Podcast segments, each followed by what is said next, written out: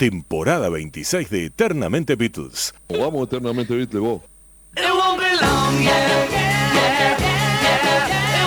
20 horas 49 minutos en toda la República Argentina, la temperatura en la ciudad de Buenos Aires 26 grados y el WhatsApp de la radio es 11 23 40 1030. Nos saluda Salvador Carlos Contrafato, Sí. el tachero Beatles. Muy tarde hoy, Sí, muy muy, ta- tarde. muy Gran- tarde, No, ¿no? siempre entra un poquito más tarde. Ah, bueno, más clima, Vos pensás claro. que tiene que parar el auto para mandar el mensaje, nos, manda una fotito con la M1030 sintonizada Bien arriba del ahí. carro. Dice, hola amigos de Eternamente Beatles, ni se presenta, pero bueno, está bien. En su caso lo perdonamos, lo perdonamos que no se presente. No lo necesita. Eh, 11 23 40 1030 para comunicarse con Eternamente Beatles. Y bueno, tenemos un placer enorme. Está aquí en el estudio 1 de Radio del Plata. Lo vamos a saludar con un aplauso a Ricardo Preves, cineasta, fotógrafo. Un aplauso, Bienvenido. Ricardo. Gracias Muchas por venir. Ricardo. ¿eh? Muchas gracias Vera, muchas gracias Belu, Nacho y Martín por tenerme acá en Eternamente Beatles en 1030M Radio del Plata. La verdad que un honor y un placer de estar acá. Lo mismo, lo mismo decimos nosotros que vos estés acá. ¿Cómo, cómo entras en nosotros? Uno de nuestros productores eh, es también cineasta y está en el mundo de- del cine. ¿Cómo, ¿Cómo entra a tu vida el cine?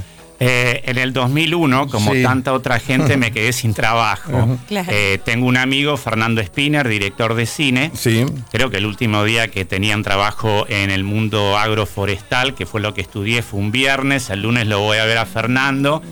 Me pregunta qué estás haciendo. Le digo, nada, por primera vez en mi vida no tengo laburo. ¿Y vos qué haces? Y me dijo, estoy haciendo una película de ciencia ficción sobre la primera misión espacial argentina a la Luna, este, que se llamó Dios querida Luna, con un gran elenco, el Puma Goiti, Alejandro Rapilleta, Ah. Alejandra Flechner, eh, muy buen... Y así entré en el mundo del cine sin haber nunca estudiado ni sabido nada a través de una amistad. Mirá. Y acá estoy 22 o 23 años después. O sea, Wow. pasaste de la agronomía al cine, sin escala, ¿haciendo qué? Eh, as- ¿Asistente? ¿Qué? Eh, no, ¿Qué rol cumpliste en esta el- película? En Adiós Querida Luna fue el coproductor de Fernando porque yo no sabía nada de cine, pero sí tenía experiencia en recursos humanos, Ajá. en financiación, en manejo económico de proyectos, etcétera. Y después fui evolviendo. Mi, mi gran oportunidad fue cuando me contrató National Geographic, que era el mejor laburo del mundo en ese momento, y de ahí fui creciendo en el trabajo. Es, es como el, el lugar a, a trabajar, National Geographic. Lo fue. Lo fue. ¿no? Ahora no. Lo fue hasta que la vendieron y la desguazaron. Yo Claro, personalmente... Lo, compró Disney, ¿no? Sí, primero Fox, después Disney, nos fuimos prácticamente todos. Era un trabajo soñado. un. Hablemos de, de- de- de esa, de esa etapa. ¿Qué, qué es lo que más disfrutaste? Eh, la parte mental, la necesidad de justificar todo lo que hacías como si estuvieras defendiendo una tesis. Es decir, vos no podías decir, qué sé yo, Cusco fue la capital del imperio incaico, a menos que además no hicieras una transcripción de todo el programa y pusieras las referencias para cada una de las cosas que estábamos diciendo. Argumentarlo. Argumentarlo y siempre contratar o a la mejor experto o experto en su campo Sí. o si había desacuerdos más de uno. Y también teníamos un comité de control de calidad, de, de estándares, donde nos ponían un experto que controlaba todo. Por ejemplo, cuando hicimos Los Fantasmas de Machu Picchu, que contratamos a cientos de extras en Cusco para hacer esa película, todos los vestuarios, todas las sandalias, todos los tejidos, todos los días los mandábamos en esa época por fax a- al Museo Textiles en Nueva York y tenían que aprobar todo antes que se lo pudieran filmar. ¿De qué se trataba eso, lo de los fantasmas? Eh, los fantasmas de Machu Picchu no se trata de los fantasmas de Machu Picchu, pero es típica de las grandes cadenas. Eh, Pero sí Es se trata de la historia de Machu Picchu. ¿Por qué fue construido? eh, y cómo fue abandonada y por qué. Y en ese momento el gobierno peruano, consciente de la importancia de Machu Picchu para el eh, turismo, pero también consciente que se estaba deteriorando Machu Picchu por la cantidad de gente que entraba y caminaba, empezaron un programa de ampliar Machu Picchu con un programa de excavaciones Sí. y nosotros estuvimos ahí filmando eso. A mí eh, Wow. te saco un segundo y me quedo ahí en Machu Picchu y lo que me impacta es eh, fotografías anteriores a que eh, el humano de la, la segunda generación humana eh, empezara a desmalezar ¿no? todo lo que era, cómo estaba cubierto prácticamente escondido, ¿no? Ese lugar. Bueno, esas fotografías están en el sótano Sí. de National Geographic, donde hay más de 6 millones de fotos de eh, fotógrafos de National Geographic. Sí. Y yo me acuerdo perfectamente que me daban la oportunidad, por ejemplo, me vino una duda, Sí. estando en Machu Picchu, bajo aguas calientes, me tomo el tren a Cusco, vuelo a Lima, de Lima a Washington, me tomo el taxi, voy al sótano de National Geographic, controlo ciertas cosas con las, con las fotos, me tomo el avión y vuelvo de vuelta a filmar. Claro. Esa era la época en la cual te dejaban realmente, era como defender una tesis. O sea, te exigían, pero te dejaban. Y esto lo que, lo que da es una absoluta precisión de cada dato que uno Ay, dé. sí. Calidad, lo que le falta No, a los periodistas, precisión. verificar alguna fuente. Claro. Pero qué lindo claro. ese nivel de investigación, tener que profundizar tanto, porque ahí también te comprometes con ese proyecto, porque si uno lo termina haciendo por encima y ves que al propio cliente no le interesa, Sí. uno lo termina como, bueno, de- haciendo lo que pase. Como vos decís, una tesis no la dejas, no, no la haces para zafar, una tesis la haces bien comprometido y tal vez con un proyecto uno también llega a, a poner mucho más corazón ahí. Claro, hay, hay dos cosas que cambiaron. En su época, National Geographic Channel estaba, era de propiedad de la National Geographic Society, que es una institución sin fines de lucro que justamente se ocupaba de temas científicos. Claro. Entonces había una interacción muy buena entre los científicos y la gente como yo que trabajaba en documentales. Y además no era inusual tener, no sé, dos millones de dólares y un año para hacer una hora de televisión. Claro. Hoy en día te dan dos semanas y cien mil. ¿viste? Claro. No, no, y, a- y aparte está lindo lo que contabas y, compartimos con los oyentes, más allá que, que nos estamos desviando un poquito de, de- de la música, pero ocasionalmente lo, lo hacemos en Eternamente Beatles. Es, y te hablo, soy referencial, como consumidor de documentales, de, este tipo de material que me gusta mucho. em, tener la tranquilidad de la veracidad de lo que me estás contando, ¿no? Eh, Para mí es muy importante como, como, como televidente que, bueno, lo que me estás contando es cierto y te voy a creer, más allá que por ahí me argumenten algo que, en algún, que no es el caso, algo falso, y yo me lo crea, pero yo saber que atrás hay este trabajo que vos estás mencionando, por ejemplo, de irte a Nueva York al sótano para corroborarlo, eh, a uno como televidente le da la tranquilidad, no, esto es así, porque acá hay laburo, hay gente seria, esto se hizo y es. Claro, yo me formé en esa escuela y hay una gran responsabilidad ética como director y productor de documentales, sobre todo hoy que con inteligencia artificial, con computer generated images, vos podés borrar a alguien o cambiarle la forma que se mueve su boca para que diga cual. cualquier cosa. Sí, sí. Ay, Y la verdad que nadie se enteraría. O sea, no, que esa poner un faraón en una tumba que, que no Ay, existe la no, tumba no. quizás. Claro, Eso es muy peligroso. Revivir gente. Che, Rick, ¿y cuándo eh, das el salto y decís, bueno, voy a hacer eh, mi primer documental? Mira, yo en realidad empecé por mi cuenta con un activismo en el tema del mal de Chagas. Yo crecí en Salta, eh, descubrí que un amigo de la infancia tenía el Chagas, eh, me puse a investigar, me dio mucha bronca la cantidad de gente que tiene Chagas y está olvidada, no solo en los países donde uno, piensa que hay, en Estados Unidos, en Alemania, en Australia, hay gente con Chagas, gente que muchas veces no tiene papeles, que no puede ir al médico, que no tiene seguro médico. Sí, sí. Entonces empezamos a trabajar en eso con mi equipo y después eh, trabajé, sí, para National Geographic, Discovery, la RAI, pero arranqué también yo por mi cuenta. Y ahora los últimos cuatro documentales también han sido míos. Estos documentales, discúlpame. Ignacio, Sí. estos documentales, ¿no? Que, que, que se presentan, una cosa es escucharlos en seco, con una locución en seco, y otra cosa con esa música que, que se elige. ¿Cómo, cómo par- participás en, en- en- en ese, en esa elección?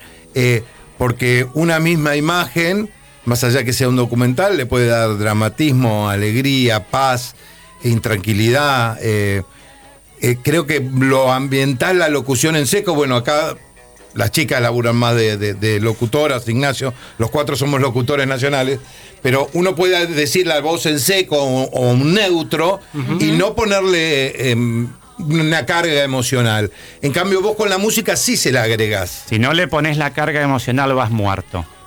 Eh, en, en cine tenemos un dicho, la cámara no miente. Eh, por algún motivo, y eso que yo tengo una educación carnes- cartesiana, factual, digamos, científica, yo me doy cuenta que cuando no hay emoción y no hay sinceridad, la gente se da cuenta. Entonces la música es fundamental. No hay tal cosa como decir yo soy director, la música que la haga otro. Porque es parte del relato y totalmente es importante. Yo estoy trabajando ahora componiendo, yo no componiendo, pero componiendo con alguien eh, la música de mi más reciente documental. Es fundamental. es muy buena la música. Y, y, y, y, vos cómo, cómo participás? Vos decís, quiero esta música, traeme una idea y la vemos juntos. ¿Cómo, es la participación con el músico? A veces yo traigo algún tema eh, que particularmente me gusta, pero la mayoría de las veces te sentás con el director musical del documental y empezás a hablar.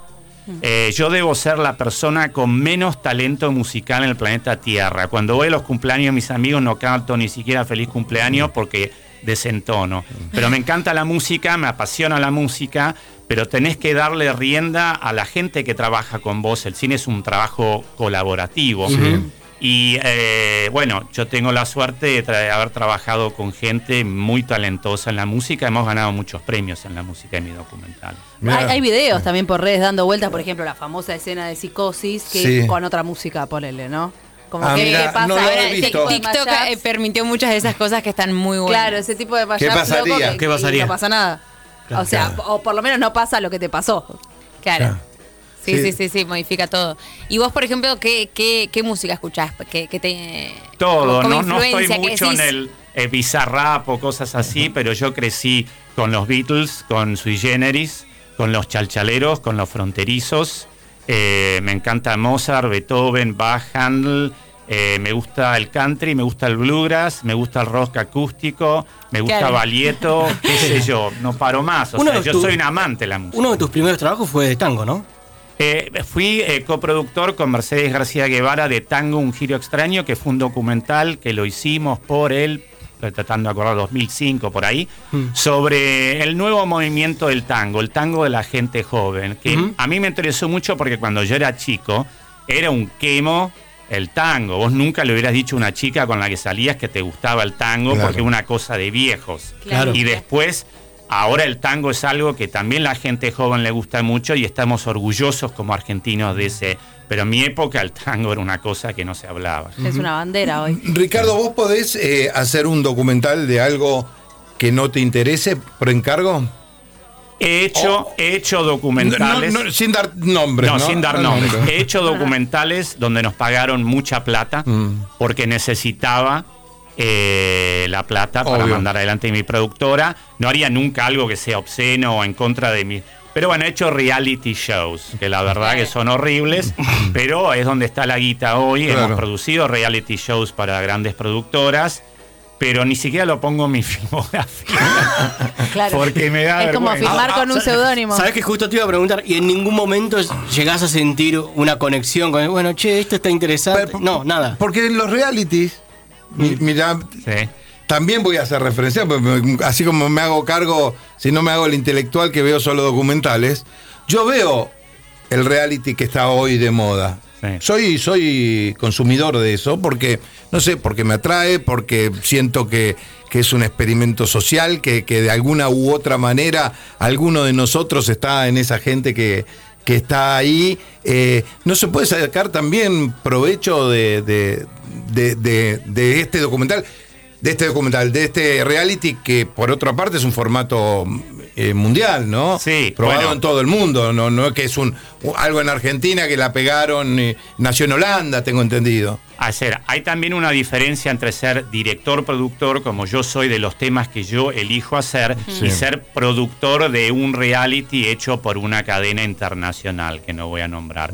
Porque en ese caso yo ejecuto lo que me dice el productor ejecutivo, el director conseguime cinco pingüinos amaestrados que se tiren del quinto piso de un edificio, yo te lo consigo. No me preguntan si los quiero hacer, este, pregunto, chicos o grandes los pingüinos, ¿no? Claro. Entonces, eh, eso es mi trabajo, pero yo no estoy en la parte creativa de eso ni nunca lo podría hacer.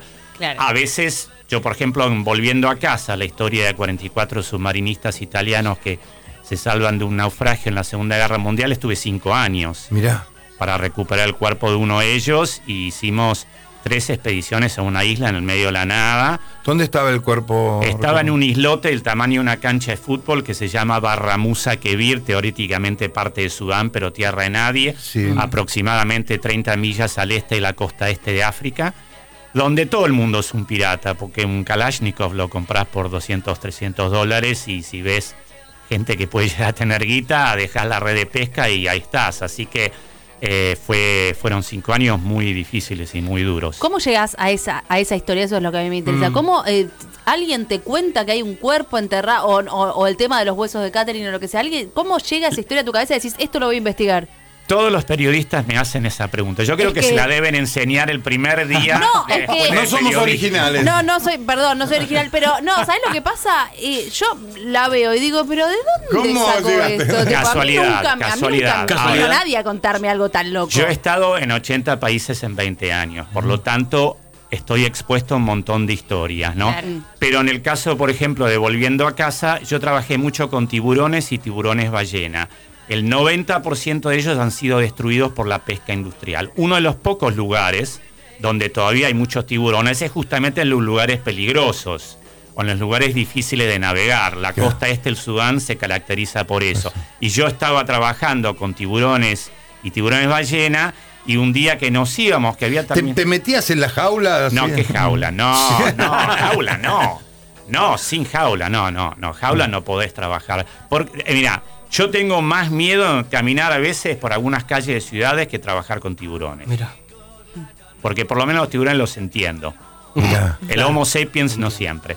No, bueno, entonces estaba trabajando ahí, estamos, habíamos estado tres días buceando al lado de esta isla que se llama Barra Musa Kebir, y el momento que nos íbamos, uno de los muchachos me dice, pero ¿sabe que se dice que acá se hundió un submarino italiano durante la Segunda Guerra Mundial y un joven italiano está enterrado en la isla?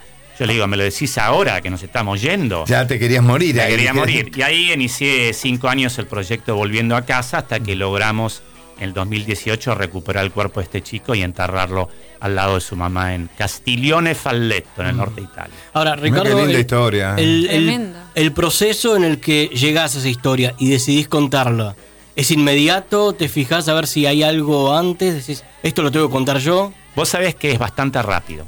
Yo me doy cuenta enseguida si es una historia no contada y sobre todo si es una historia que encierra una injusticia. Mm. Este chico había sido abandonado por 77 años porque su padre había muerto en la Primera Guerra Mundial y se llamaba Chéfalo de apellido, quiere decir sin cabeza, porque era eh, un huérfano que lo habían abandonado. Y la mamá era una campesina analfabeta. Entonces, como no contaba, lo dejaron ahí. Totales complicados, lejos, peligrosos, no se puede hacer. Entonces, para mí dije, no, yo no lo voy a dejar ahí, lo vamos a traer. Y casi no lo logramos, pero al final sí. Estamos hablando para quienes sintonizan Del Plata con Ricardo Prevé, cineasta, fotógrafo. Estamos aquí en Del Plata, en Eternamente Beatles. dedicándole un, ratito a esto que, es tan interesante. Estas historias locas. Sí, sí, ¿Y, ¿Y, a la historia de Rosenbasser cómo llegas? Eh, en Sudán, yo justamente trabajando en ese islote, tratando de, eh, hicimos tres expediciones de antropología forense para identificar su cuerpo, los antropólogos y arqueólogos sudaneses me hablaban de la misión franco-argentina La Nubia de los años 60. Y yo le decía, no, qué burro, qué franco-argentina, debe ser franco-argelina. Ustedes están traduciendo mal. Nadie de Argentina se va a venir hasta la Nubia a hacer un trabajo de arqueología rescate. Y unos meses después me doy cuenta que el burro soy yo, porque efectivamente había una misión franco-argentina, la cual yo como argentina no argentino no sabía nada. No estaba al tanto. No estaba al tanto. Y, los sudaneses sí. Entonces digo, qué vergüenza, qué burro que soy yo. Y ahí me puse a investigar, me di cuenta que había muy poca gente en Argentina que sabía por qué en el Museo de la Plata hay una colección de objetos egipcios y dije yo esta historia la tengo que contar. ¿Por qué? ¿Por qué hay objetos egipcios en el Museo de la Plata? Porque un señor que había nacido en la pobreza más absoluta en el campo, en Carlos Casares, se vino a Buenos Aires, eh, se recibió de abogado, de historiador, fue miembro de la Academia Nacional de Letras, se autoinseñó egiptología, fue decano de la Facultad de Humanidades de la Universidad de La Plata y cuando la UNESCO en los fines de los años 50 decide lanzar una misión de rescate de todos estos tesoros de los templos de Abu Simbel y de otros templos Sí. que iban a ser destruidos por la construcción de una represa en Asuán, en el río Nilo, eh, todas las potencias mandan expediciones. Sí. Y Argentina, vamos arriba todavía, aparece este doctor Abraham Rosenbasser eh, y a pulmón Sí. logra salvar unos 1.200 piezas que después fueron, fueron- salvadas de las aguas del Nilo Sí. y unas 300 de estas las trajo Argentina. ¿Qué año estamos hablando? Eh, los tres años que estuvieron los argentinos ahí fue en 1961, 62 y 63. Ya en el 64, el templo de Aksha, eh, en la margen izquierda del río Nilo, en Sudán, donde ellos excavaron, fue cubierto por 130 metros de agua.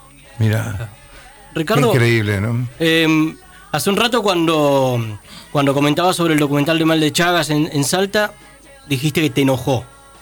Después hablando de Achépalo, eh, de Achéfalo, perdón, que, que sentiste vergüenza. Injusticia también. Injusticia. Y acá que, que sentiste vergüenza como argentino, ¿tenés que sentir algún sentimiento de hostilidad para poder- tener que contar algo? ¿Alguna injusticia?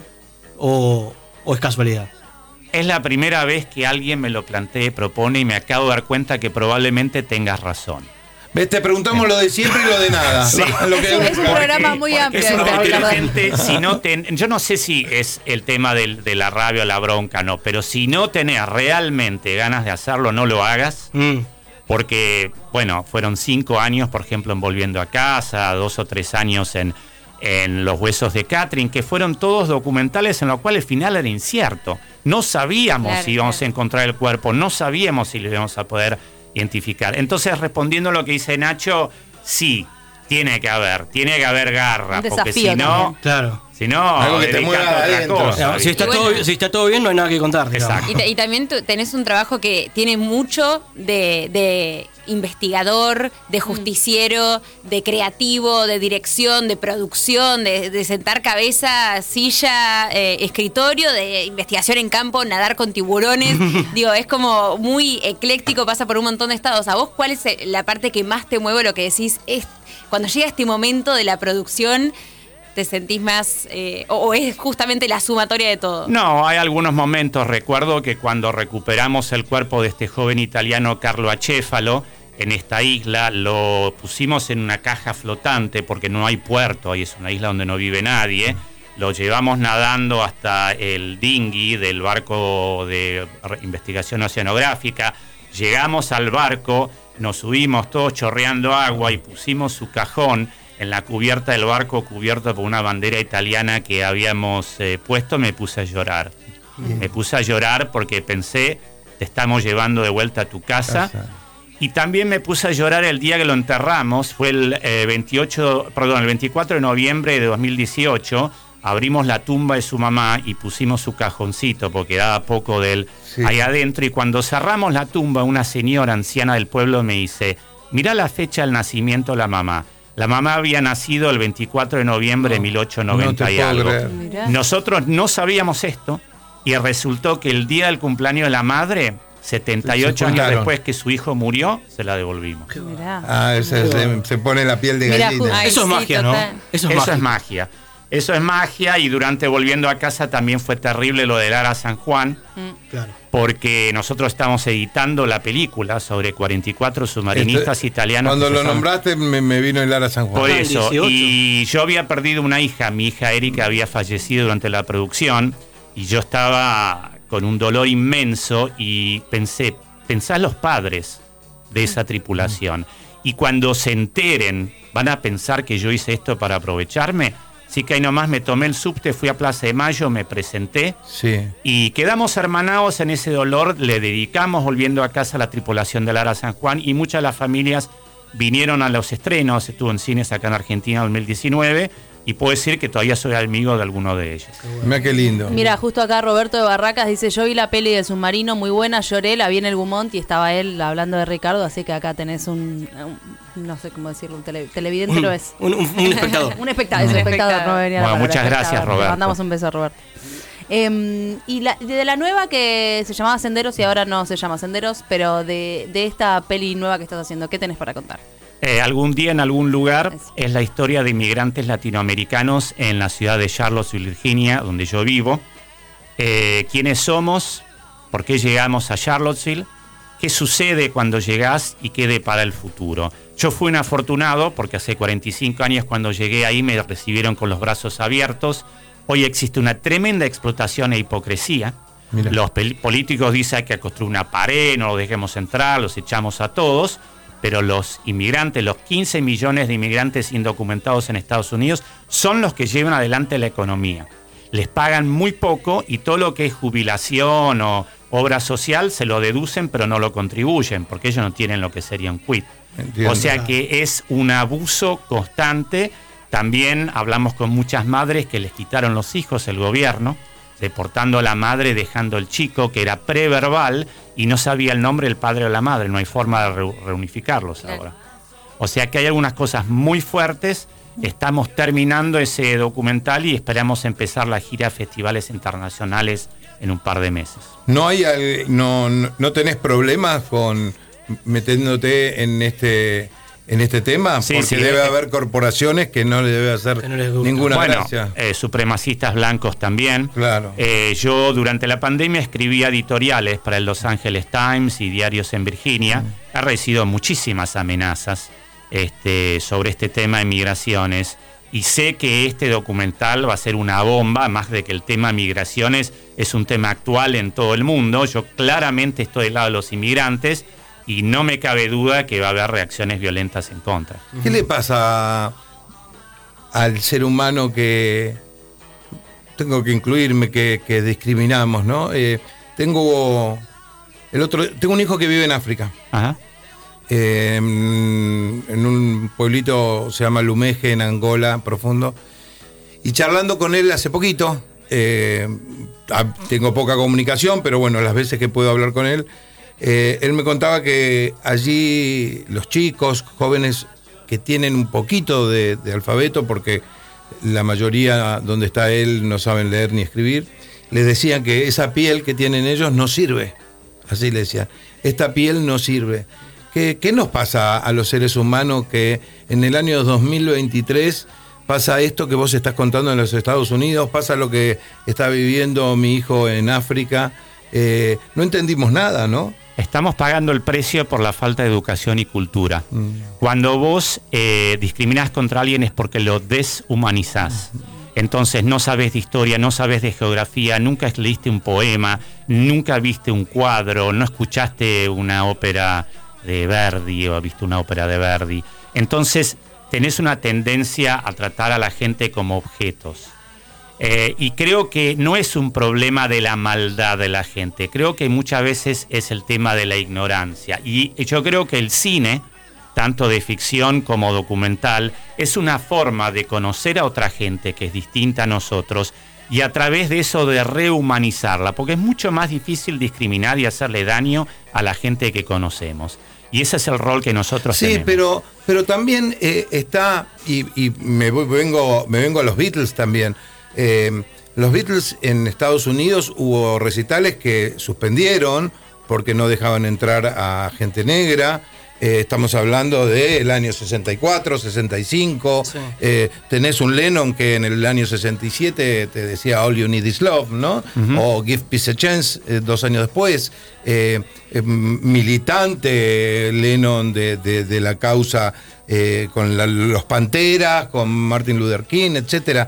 Es decir, eh, también eh, desde hace varios años hay muchos, desgraciadamente han terminado mal, ¿no? Vaya casualidad, y pongo comillas, eh, de los que luchan para que esto no suceda. Y está muy, estamos hablando, ya no me voy a África, venimos a, Estados Unidos, al centro de, lo que maneja el mundo, ¿no? y, o al que está al lado nuestro, ¿no? Bueno, vayamos a un ejemplo musical. Eh, creo que Sam Cooke, el, eh, cantante eh, afroamericano, que había decidido tomar el control de sus canciones, de no ser solamente un cantante. Y cayó víctima de la mafia, porque la mafia no dejaba que los artistas y los cantantes, mucho menos un afroamericano, pudieran tener los derechos de sus canciones, o le pagaban una miseria. Eh, Louis Armstrong, hay muchos otros ejemplos de, mm, cantantes que fueron discriminados, así que también es verdad. Estamos escuchando justamente. algún productor, no me acuerdo, los negros componen pero no firman. Exactamente, sí. Sí, frase tremenda, ¿no? Tremenda tremenda. que, en- que a esta altura de, de- de- de- de la evolución humana se tenga que seguir haciendo estas cosas que, que no deberían ya existir, ¿no? Pero evidentemente está en el, en el gen de- del ser humano, ¿no? Sí, pero yo soy un optimista. Yo creo que la mayoría de la gente es buena gente. Eh, y tengo una profunda fe en que a través del arte y la cultura y la educación vamos a tirar la cosa para adelante. Por supuesto, hay días que uno dice, oh my God, ¿qué vamos a hacer? No, pero Sí, pues, sí, sí. A ver, yo eh, eh, también me, me sumo auto, auto- optimismo, pero no, no por mí, por encontrar tipos como vos o tipos como mi hijo. ¿Entendés? No, no por mí, que creo que, que- que hago bastante poco o mucho menos de lo que podría ser, pero por muchos Ricardos y por muchos Marcos que, que ponen un granito de arena para que el mundo sea mejor. O acá nuestras locutoras, por Vera y, y Belu, que son militantes eh, eh, de, de causas justas y- y que dedican su tiempo ad honorem a que a que la vida sea distinta. Y acá te quiero sumar, Belu, ¿no? Eh, De, de- de- de gente que, que está sin recursos, que, que- que pasa hambre, que, no sí, que muchas veces decimos hay que darles voz y hay que cambiar un poco esa frase y decirles hay que escucharlas. Porque las voces están, las voces gritan, las voces están diciendo un montón de cosas y como vos decís, si vos no te acercás quizás a ese lugar, no escuchabas o, o uno, eso, estar en primera persona y hablar directamente, esas voces no llegan, pero no es que no la tienen. Las voces las tienen y, saben decir muy bien lo que necesitan, como decís, quizás no saben leer y escribir, pero el momento en que Marcos pudo hablar el mismo idioma, escuchó perfectamente lo que tenían para decir. Hay mucha gente con muchas cosas que decir y por eso está bueno todo este trabajo de investigación, de acercarse, ¿no? Viajar, lo que haya que viajar los 80 países y acercar esas causas a los que estamos acá sentados, que tal vez desde el sillón por lo menos podemos escuchar un poco de esas voces y, y del otro lado de lo que a veces los medios muestran. ¿Tenés un sitio de internet donde nos podamos meter para investigar y, y- y- y- Sí, y- y estoy en las más? redes, estoy en Instagram como Rick Preve, R-I-C-K-P-R-E, E, de Sí. corta E. Eh, tengo un sitio web prevefilms.com, pero yo eh, no me no, no me fío mucho de la gente que tiene el sitio web al día perfectamente, porque quiere decir Desconfía. que están haciendo Lo único que hace es actualizar el No, sitio. El mío está- Ya, tenés que, tenés que laburar. O tiene alguien el mío contratado está para eso. Totalmente Claro. desactualizado. Pero bueno, si me buscas en, Claro. en, eh, En en las redes estoy. Ahora que he estado en Eternamente Beatles en 1030 AM. Radio del Plata, con Martín Belu, con Vera, con Nacho, con Emma en los controles y con qué- Poli y Se aprendió el Federico en la producción. Realmente un equipazo acá. Sí, Qué bien. un- un- Eso hay que actualizarlo ya mismo. ¿Puedo una de Cholulo? ¿Puedo una de Cholulo? Decime, sí. ¿Cómo fue contactar a Messi? Bueno, eh, fue interesante. Yo había hecho este documental justamente para Al Jazeera. Hay también casualidades, ¿no? A ver. Eh, era sobre un médico rosarino que se llama Gustavo Farrulla, el Galo Farrulla, que inventó el concepto de la pediatría rural. Es decir, para aquellos chicos que están en el impenetrable o zonas difíciles, en vez de que ellos tuvieran que venir al puesto sanitario y caminarse 50 kilómetros, los pediatras de Gustavo y de su organización La Higuera van a esos niños. Gustavo es de Rosario, ¿ok? Sí. Y eh, Al Jazeera es del gobierno de Qatar y en ese momento Leo jugaba en el Barcelona, está sponsorizado por la Qatar Foundation. Así que todo eso se conjugó y gracias al papá de Leo, Jorge Messi, se hizo este spot donde, donde Leo habla de mi trabajo y prácticamente me desmayé cuando lo escuché decir eso. Y fue una gran ayuda porque fue la primera vez ese, ese episodio de Witness en Al Jazeera English que se llama Chagas, un, un asesino silencioso, creo, Chagas a Silent Killer.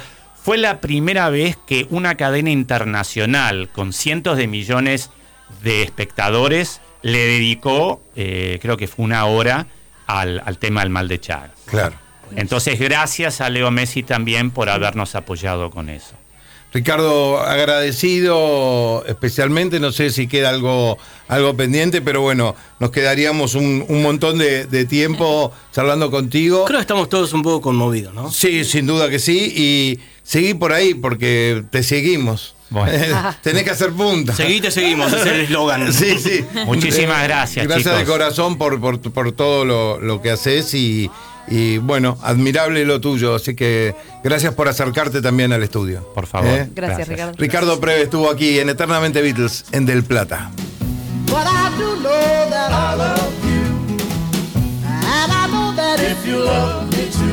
But this would be.